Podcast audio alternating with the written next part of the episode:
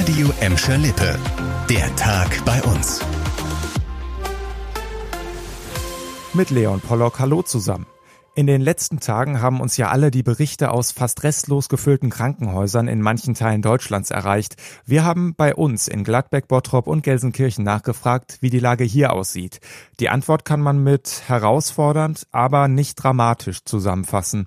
Insgesamt werden auf den Intensivstationen bei uns aktuell 13 Patienten mit Covid-19 behandelt. Das entspricht zum Beispiel in Bottrop einem Anteil von 5 Prozent aller Patienten auf Intensiv. Und überall gibt's noch freie Betten. Das Personal sei weiter mit hohem Einsatz bei der Arbeit, heißt es zum Beispiel aus dem Gladbecker St. Barbara Hospital. Krankheitsfälle im Team seien weitestgehend von den Kollegen aufgefangen worden. In allen Kliniken bei uns gibt es auch noch Notfallpläne, falls sich die Corona-Lage doch wieder verschärfen sollte. Damit sie das nicht tut, wird bei uns seit Wochen geboostert, was das Zeug hält. Morgen macht das Gelsenkirchener Impfzentrum ja wieder auf. Die Termine waren die Tage immer sehr schnell vergeben. Aber jetzt gibt es den ersten großen Dämpfer, denn der Impfstoff von BioNTech wird knapp. Für die kommenden drei Wochen würden nur etwa drei Millionen Dosen bereitstehen, hat der neue Bundesgesundheitsminister Karl Lauterbach gestern im ZDF gesagt. Das sei viel weniger als das, was die Ärzte jede Woche abrufen. Heute hat Lauterbach in einer Pressekonferenz angekündigt, Moderna-Lieferungen vorziehen zu wollen, um das Problem zu lösen. Es kann nicht sein, dass die besonders erfolgreiche Boosterkampagne, die wir in Deutschland begonnen haben, mit 1,5 Millionen Millionen Boosterimpfungen an einem Tag gestern, dass diese ausgebremst wird, weil wir nicht genug Impfstoff haben. Auch mit anderen Ländern in Osteuropa sei er im Gespräch, um an Impfstoff zu kommen.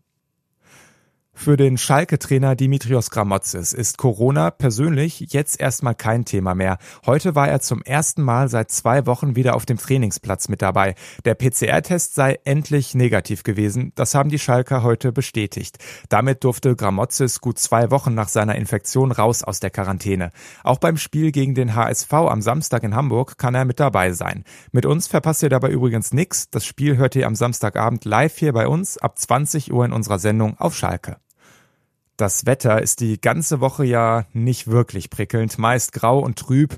Das ist aber nichts gegen das Extremwetter, das wir im Sommer hatten, mit Hochwassern, die auch die Emscher bei uns an ihre Grenzen gebracht hat. Dass der Sommer in diesem Jahr verregnet war, hat jetzt auch die Emscher Genossenschaft in ihrer Regenbilanz festgestellt.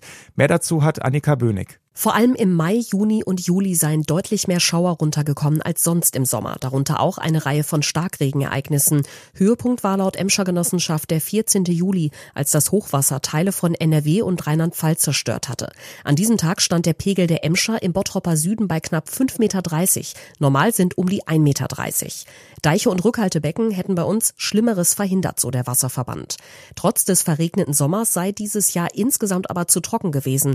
Anfang des Jahres und im Herbst sei weniger Regen gefallen als sonst. Das war der Tag bei uns im Radio und als Podcast. Aktuelle Nachrichten aus Gladbeck, Bottrop und Gelsenkirchen findet ihr jederzeit auf radio und in unserer App.